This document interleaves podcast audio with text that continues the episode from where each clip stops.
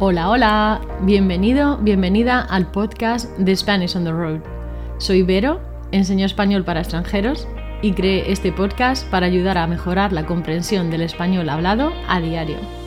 Enseño español a extranjeros en Internet y puedes encontrarme en Instagram como The Spanish on the Road. Y allí en la biografía tendrás el enlace para descargar la transcripción completa de este y los próximos episodios. La razón de este podcast es que quiero ofrecer un contenido de nivel intermedio y avanzado para aquellos estudiantes que ya han adquirido vocabulario y gramática, pero quieren tener una exposición a un español más natural. En este podcast hablaremos de temas variados, pero sobre todo de temas relacionados con el desarrollo personal, los idiomas, el emprendimiento y otros temas que encuentro interesantes y que espero que lo sean para ti también. Mi idea es que puedas estar más cerca del español, como si te hablara en tu casa o de camino al trabajo, ¿sabes? Mientras aprendes nuevas palabras y expresiones. ¿Te animas? Pues venga, sube el volumen que comenzamos.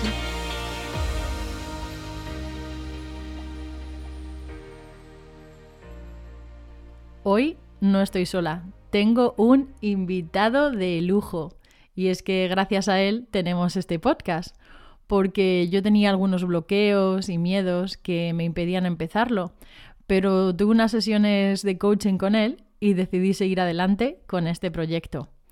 Si queréis saber más sobre él, podéis visitar su website manugalam.com y allí os apuntáis a su newsletter.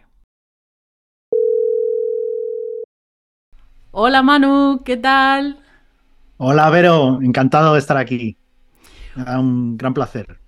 Jo, no, muchísimas gracias a ti por venir. La verdad es que te lo agradezco mucho y yo sé que mis estudiantes y las personas que nos escuchan también te lo van a agradecer. Porque hoy vamos a hablar de un tema o temazo que surge mucho con el aprendizaje de idiomas. En concreto, eh, vamos a hablar de los miedos. Miedos a hablar español, a cometer errores, todos estos miedos, ¿no? Pero antes de nada, vamos a empezar con la definición de miedo. Cuéntanos, ¿qué es el miedo? Bueno, pues a mí me, gustan particularmente dos definiciones. Una sería la anticipación de un dolor futuro, ¿no? O sea, nos, entra el miedo por que proyectamos hacia el futuro que vamos a, tener algo desagradable. Y la, eh, la otra es eh, la desproporción o ese gap entre los recursos y las amenazas. Eh, si piensas en un videojuego, ¿vale? De estos de plataformas tipo Mario Bros, pues la desproporción sería eh, saltar de, una piedrecita a otra, ¿no? Por ejemplo, de, de una plataforma a otra. Entonces, el mensaje que nos trae el miedo es que eh, te faltan recursos, ¿no? Que ese salto no le puedes dar. Hay, veces, pongo un, un, examen, un ejemplo de exámenes, ¿no? Porque me parece que, es muy acorde, ¿no? Para, para, este tema que tratamos, en el que yo puedo decir que no sé nada y entonces bajo mi, mi plataforma, mi piedrecita, se baja más abajo, ¿no? O puedo decir que el examen es muy difícil y es como si, hubiera, supiera la piedrecita a la que tengo que saltar, ¿no? Entonces, esa diferencia se, se amplía. Eh, pero, sin embargo, lo que nos quiere decir el miedo es que, ojo, que cuidado, no llegas al otro sitio. Y el segundo mensaje sería, prepárate porque hay una cosa difícil. Y una vez eh, tengamos eh, estos miedos, los podamos ir combatiendo, se genera un talento. Ese talento es la superación. Pero es curioso que como que con, bueno, pues con ese, también es un poco ese miedo, con ese eh, diálogo interno, nos lo estamos poniendo más difícil. ¿Es un poco lo que querías decir? Sí, o sea, hay, hay miedos que están justificados y miedos que, están, eh, que no están justificados o fundados, ¿no? Que no sé, que no tienen fundamento.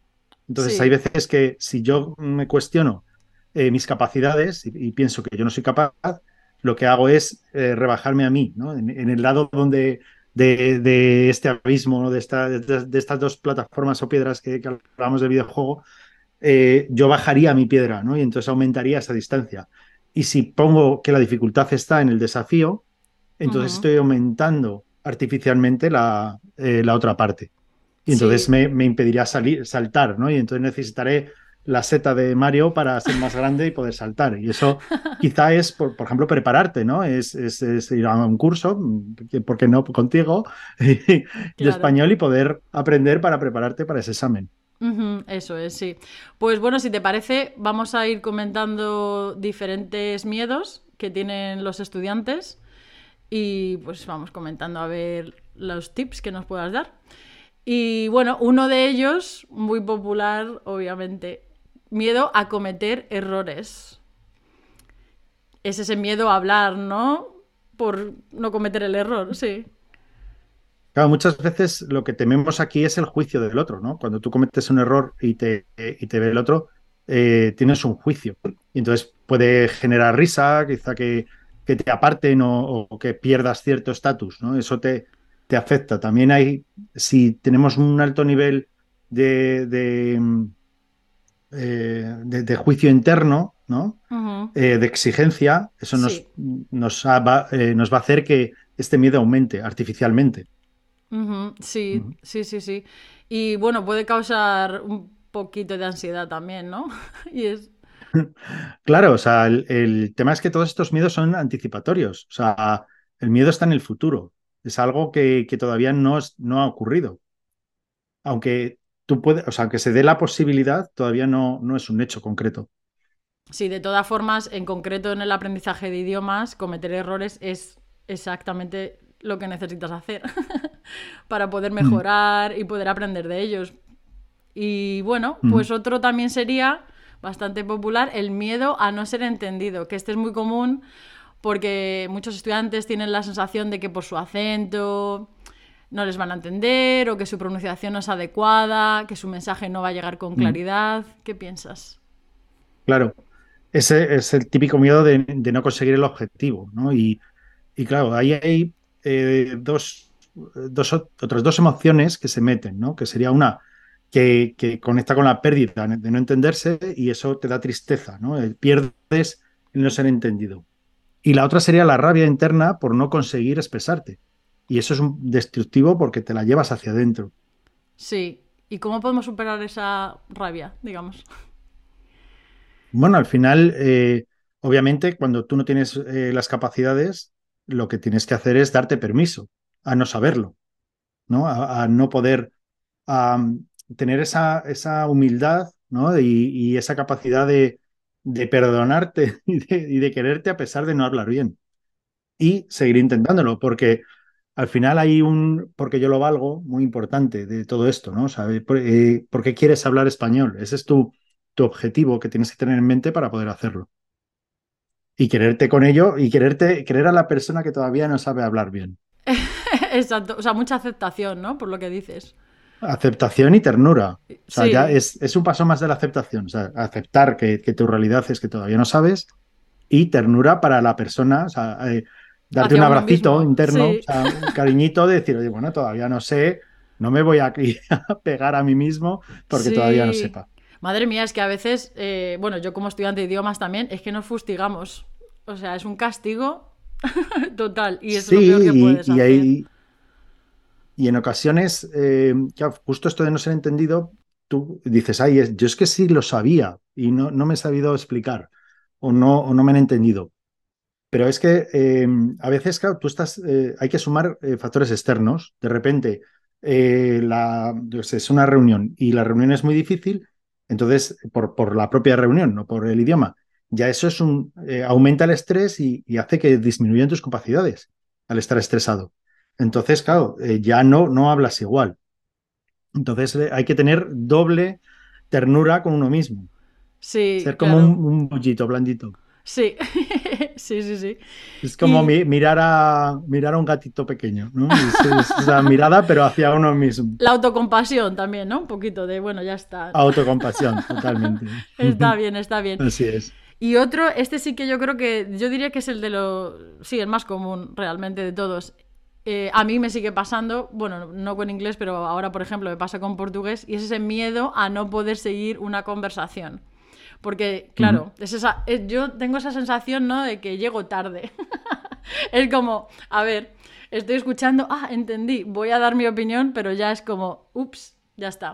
Ya cambiaron de tema, ¿sabes? Sí, aquí hay mucha frustración, ¿no? Y, hay, y son emociones eh, muy, muy desagradables en el cuerpo, ¿no? Y encima nos retrotraen a momentos de nuestro pasado en el que eh, tuvimos esta, esta misma sensación que corresponden con momentos de la infancia.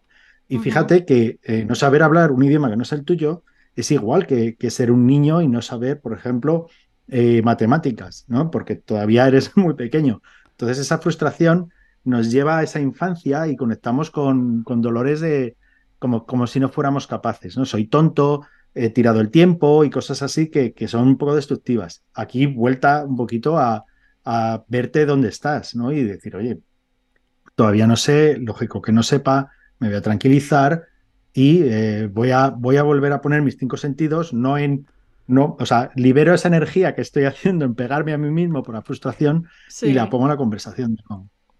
sí, exacto.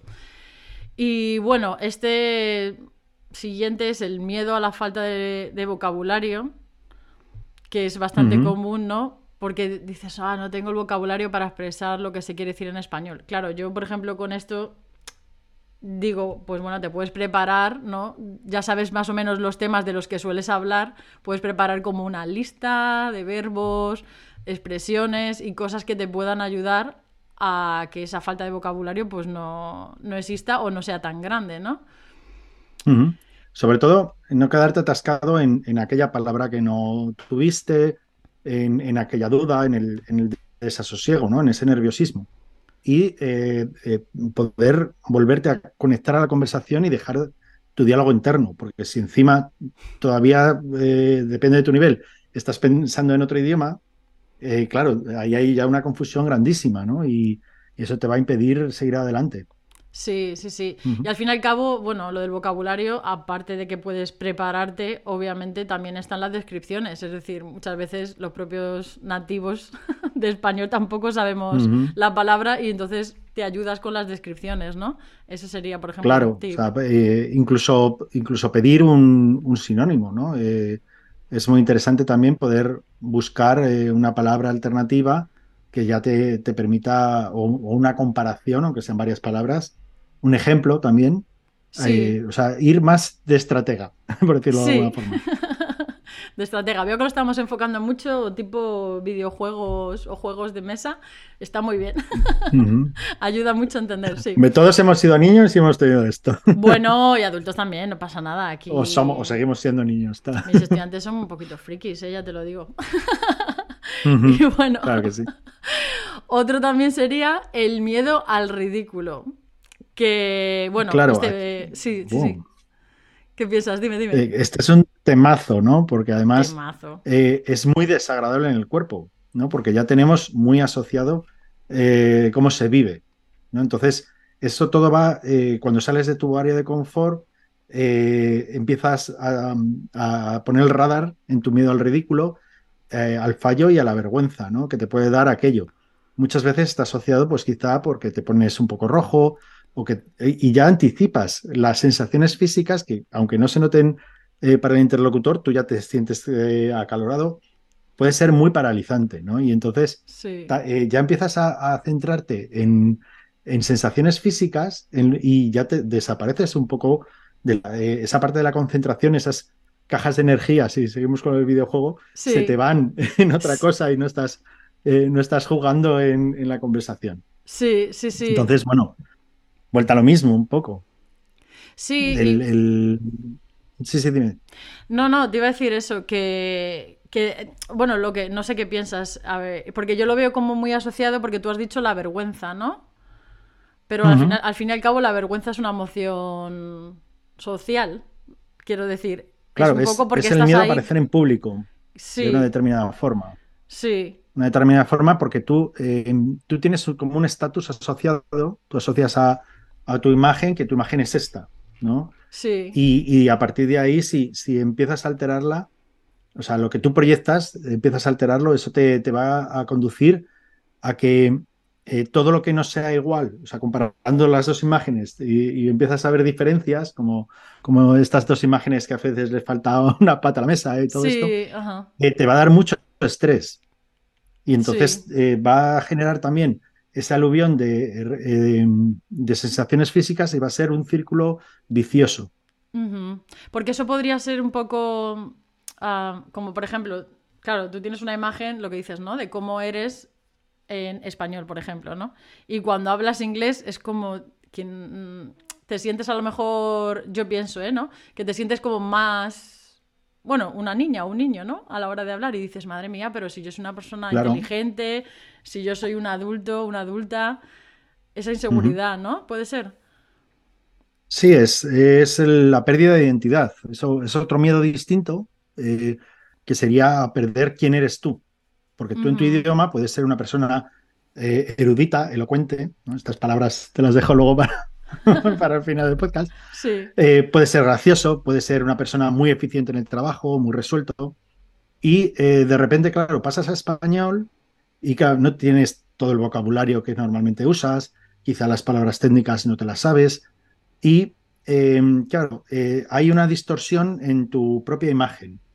Y ahí es que, claro, desarrollamos una em, terminamos desarrollando una personalidad distinta en el idioma que hablamos. Eh, si eh, realmente eh, te puedes comunicar solo, no tienes vocabulario emocional, pues vas a ser de repente una persona que no comunica emocionalmente. si eres una persona que no sabe hacer chistes ni bromas, vas a ser una persona seria. Si tu, si tu vocabulario técnico no es tan alto, como que vas a restar puntos a tu, eh, a tu nivel de competencia. Entonces todo eso eh, se siente muy desagradable, porque eh, si no soy quien soy normalmente, ¿quién soy? ¿no? Y hay como un vacío de personalidad. Sí. También hay un punto adicional a esto que es que depende de cómo aprendas español, así vas a, ser, vas a ser en español. Si tú has aprendido español con unos amigos de cervezas, pues tu vocabulario será de amigos de cervezas y tu personalidad será más de amigos de cervezas, ¿no? Esto quizás sabes tú más que yo. Bueno, no, me río de porque. De cervezas no, sabemos igual, pero digo de amigos. Eh. Ya, ya, de cervezas sabemos. Pero me río porque mi amiga Kim, yo digo, tía, tu vocabulario, bueno, tu su español es eh, para cervezas, restaurantes y para ligar. Entonces ahí tiene un máster.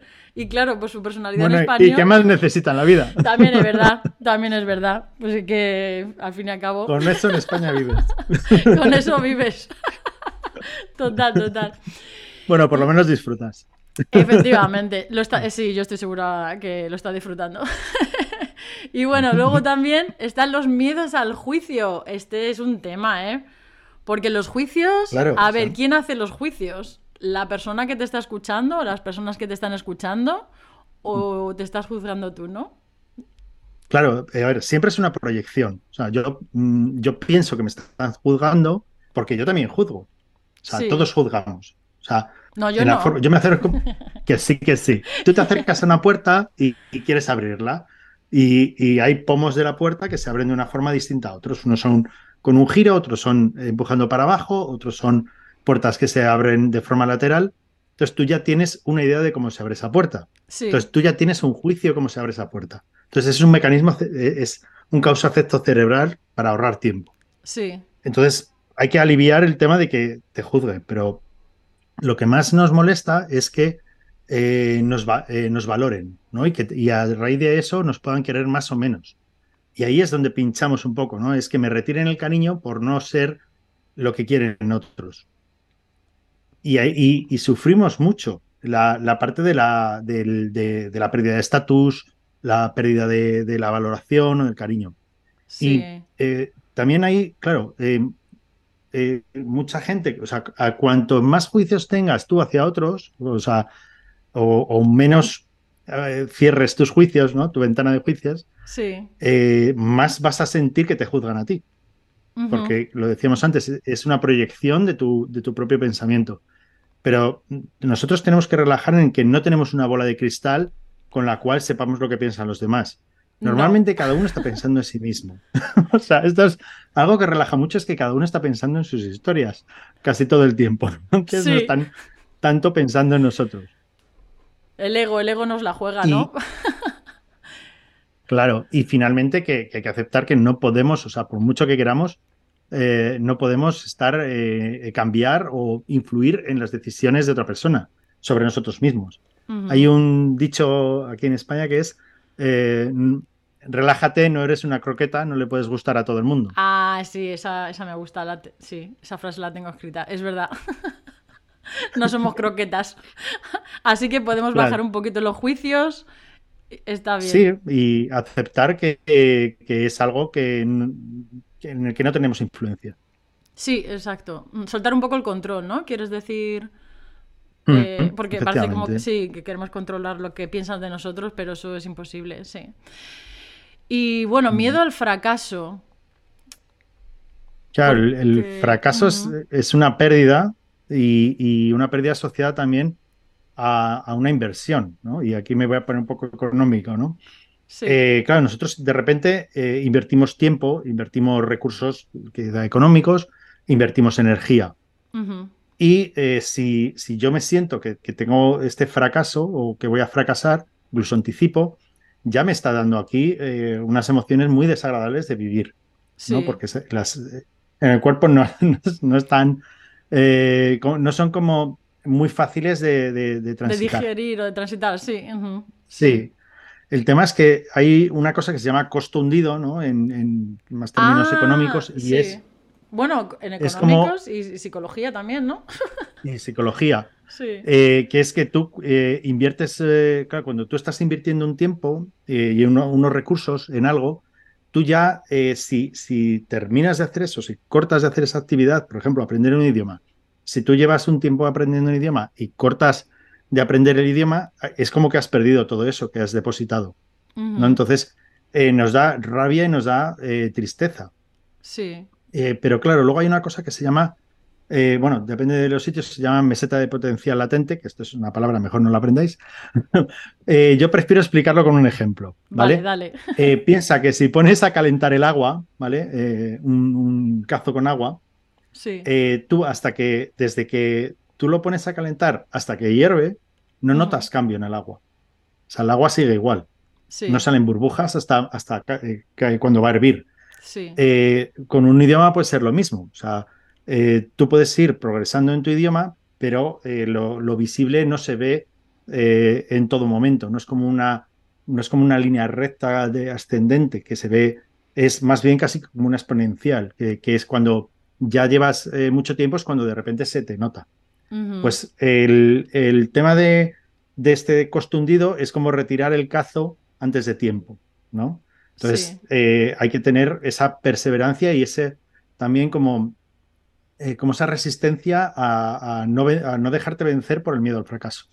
Sí, claro, porque tú dices, es verdad, de hecho es que claro, hay ciertos niveles, por ejemplo, en los que yo creo que la gente deja de estudiar precisamente por este miedo al fracaso cuando ya aparecen los pretéritos, el subjuntivo, estas cositas, mm. generalmente es cuando lo que dices tú, ¿no? Mucha gente como que retira el cazo porque dice, bueno, es que mm, voy a fracasar, esto no, no va. Y no, se dan ese tiempo, ¿no? Esa oportunidad. Hay un punto más en el que si, si una persona lo da todo y no lo consigue, dices que lo he dado todo y no lo he conseguido. Entonces, hay un demérito personal ahí, ¿no? Y hay un, como daña la autoestima.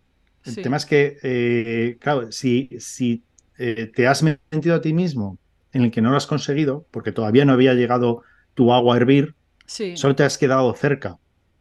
Has estado invirtiendo y te has quedado muy cerca, pero no lo has transitado. Entonces hay que tener eh, cuidado cuando es un fracaso y cuando no. Sí. O sea, porque llevar unos meses hablando español y pretender que ya eh, puedas desarrollar todas tus actividades en español, pues puede ser un poco, eh, a veces el, decir, no, es que no me sale, pues ya he fracasado. No, perdona, o sea, esto es un poco más complejo. Claro, claro. Entonces, permitirte resistir y, tener en mente que tarde o temprano va, a hervir el agua. Sí, resiliencia en el aprendizaje de idiomas también, exacto. Sí. Y bueno, miedo a la incomodidad sería otro. Claro, pues al no, sientes que no tienes fluidez ¿no? en el idioma y entonces empiezas ahí a evitar pues situaciones sociales, académicas, profesionales, por ese, ese miedo a sentirte incómodo ¿no? en la situación. Claro, la incomodidad al final es un dolor, ¿no? Es algo desagradable de vivir. Y antes decíamos que, una de las primeras, eh, la, primera definición que dije del miedo es la anticipación de un dolor futuro, ¿no? Entonces, eh, asociar eh, que viene un dolor, que viene un dolor, eh, te, hace, mm, te hace paralizarte. Entonces esa parálisis te, impide progresar. Claro, entonces eh, eh, finalmente lo que no es, muchas veces esos dolores no son tan reales. O sea, la persona piensa que me va a doler muchísimo, que va a ser horrible, y quizá no es así.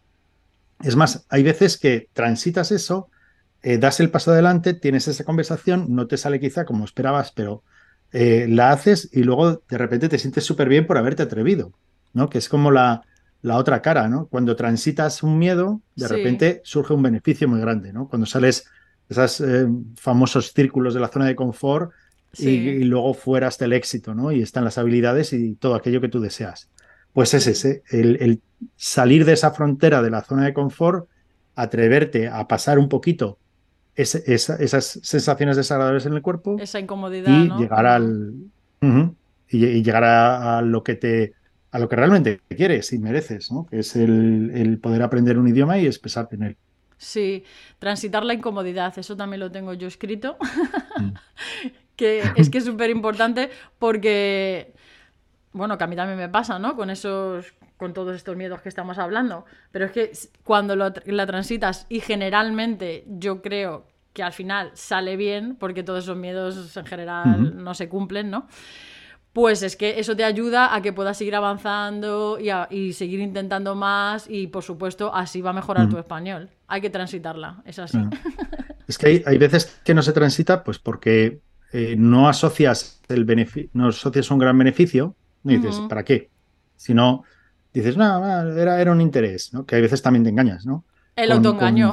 Tienes el, autoengaño de decirte, bueno, no era tan importante, ya, bueno, pero que lo mismo ese ese ascenso que te viene o ese poder hacer las vacaciones eh, que tú quieres, eh, pues lo estás perdiendo, ¿no? Eh, o sea, o, quieres no asociar un, placer o un dolor, ¿no? O sea, nosotros nos movemos como en dos palancas, una palanca positiva y una negativa. La negativa sería el, yo qué sé, pues me quedo atrás en los ascensos en, mi empresa porque no es español o no me puedo relacionar con los amigos de mi pareja que hablan español porque yo no lo sé eh, pues eh, haces este miedo al... O sea, estaría la palanca negativa. La palanca positiva, eh, que la palanca negativa hay que decir que funciona bien a corto plazo, pero para algo a largo plazo hay que asociar una palanca positiva, que puede ser, pues, pues eso, voy a hacer unas vacaciones, voy a tener autonomía, voy a poder expresarme emocionalmente, que es un punto también interesante, porque al principio hablamos como niños, ¿no? Y, no, sabemos expresar mucho más allá y, lo que dices, ¿no? Pedir en bares y, poco más. Pero claro, cuando tú quieres ser tú y tú quieres expresar toda tu profundidad como persona o, tus intereses que, que, son más complejos, pues oye, ahí está, ¿no? El, eh, ese beneficio que vas a obtener. Sí. De hecho, bueno, eh, bueno, tú lo sabes, pero lo comento aquí.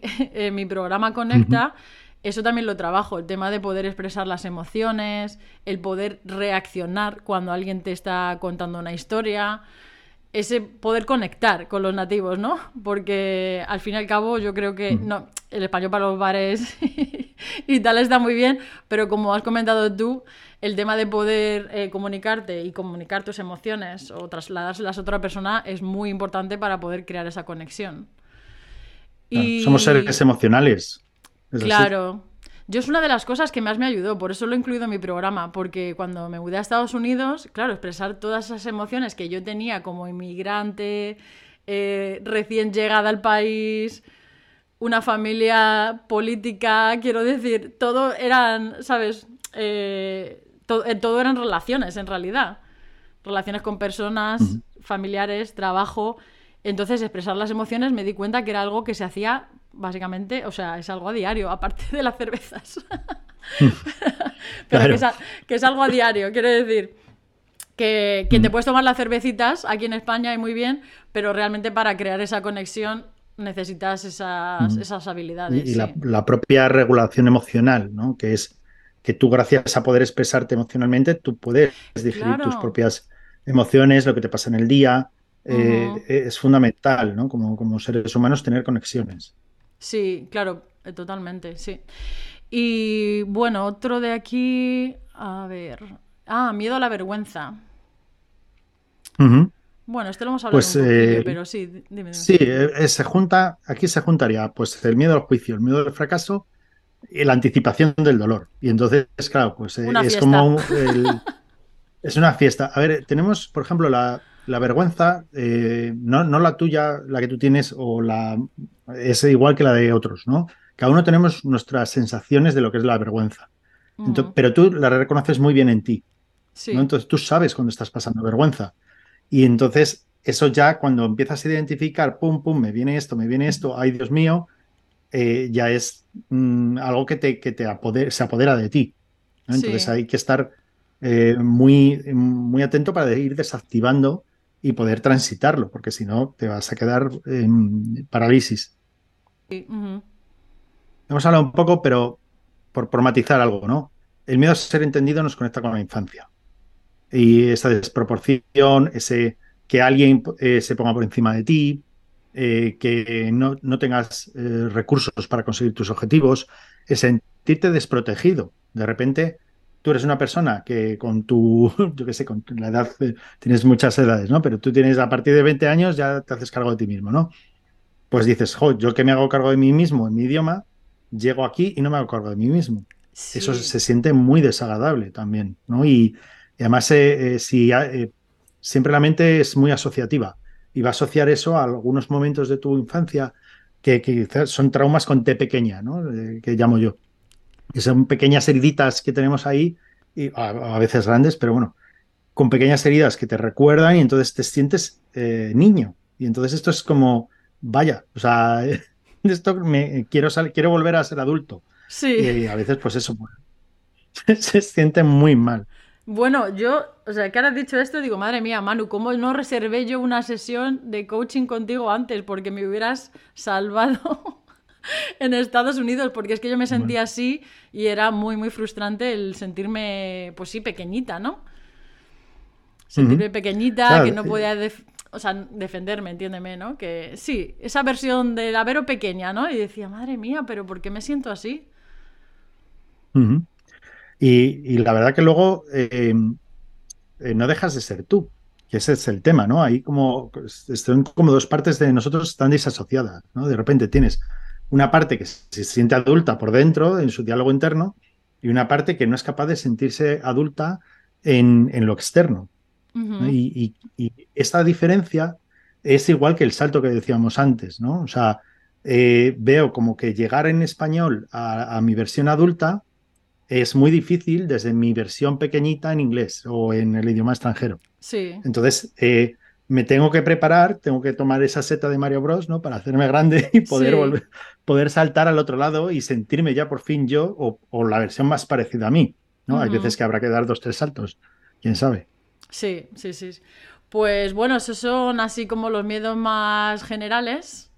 Hay uno bueno, miedo. está también el síndrome del impostor o el síndrome de la impostora. Al final es un miedo. El síndrome del impostor al final es un miedo, pero se junta con más cosas, ¿no? Porque al final eh, tiene, más, tiene más miga. Pero bueno, yo creo que ya por ahora quizás se nos escapa. Es eso es. Entonces, claro, lo que te iba a comentar. Ese eso nos ha quedado fuera, lo hablamos el próximo día. Pero para las personas que nos están escuchando, pues no os lo perdáis. Podéis ir a mi Instagram, eh, podéis encontrarme como The Spanish on the Road y ahí suscribiros a la newsletter para estar atentos y para saber todas las noticias y todo lo que va saliendo. Así que nada, pues muchas gracias por venir, Mario, por explicarnos todo esto y echarnos una manita con esto. Nos va a venir súper bien a todos. Pues muchísimas gracias por invitarme. Yo estoy súper contento que, estés haciendo este podcast, porque es lo que tú y yo sabemos. Sí, sabes que te lo debo a ti, ¿no?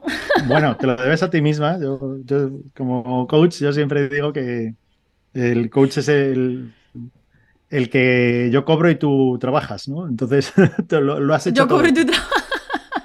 Sí, claro, pero tú me ayudaste mucho a desbloquearme, a quitarme miedos también y te lo agradezco un montón. Así que nada, pues, pues vamos hablando. Muchas gracias. Vamos hablando y ya, hablaremos también del síndrome del impostor aquí en el podcast. Eso es, hablamos otro día. bueno, hasta luego. Venga, un beso. chao. Bueno, pues paso a explicaros algunas expresiones que hemos utilizado en este episodio. La primera fue darse un cariñito. Esta la dijo Manu como, pues eso, que te hables bien, que te des cariño. Es como give yourself some affection. La segunda, fustigarse. Esto es cuando pues, nos criticamos, nos castigamos, nos hablamos con, con dureza, ¿no? Como yo creo que en inglés sería to punish yourself. y la tercera, ser friki. Cuidado porque este es un falso amigo del inglés. Eh, ser friki lo usamos para referirnos a personas que se entregan de manera obsesiva y desmesurada a ciertas aficiones. Es decir, que puede ser un friki de la informática, ser un friki del desarrollo personal o de lo que sea. La cuarta, ser un temazo. Se suele emplear esta palabra, temazo, para pues hablar de una canción cuando nos gusta muchísimo o pensamos que es muy buena pero en este caso la hemos utilizado pues porque hemos considerado que era un tema muy bueno y muy importante. Y la última, montarse la película. Eh, esto es imaginarse o inventar una historia fantástica o exagerada, a menudo poniéndonos en el peor de los casos o en el mejor de los casos de una situación. Y bueno, eso es todo por hoy. Espero que os haya gustado el episodio y que hayáis aprendido mucho. Ya sabéis que podéis encontrarme en las redes sociales, en Instagram, como The Spanish on the Road. ¡Nos vemos!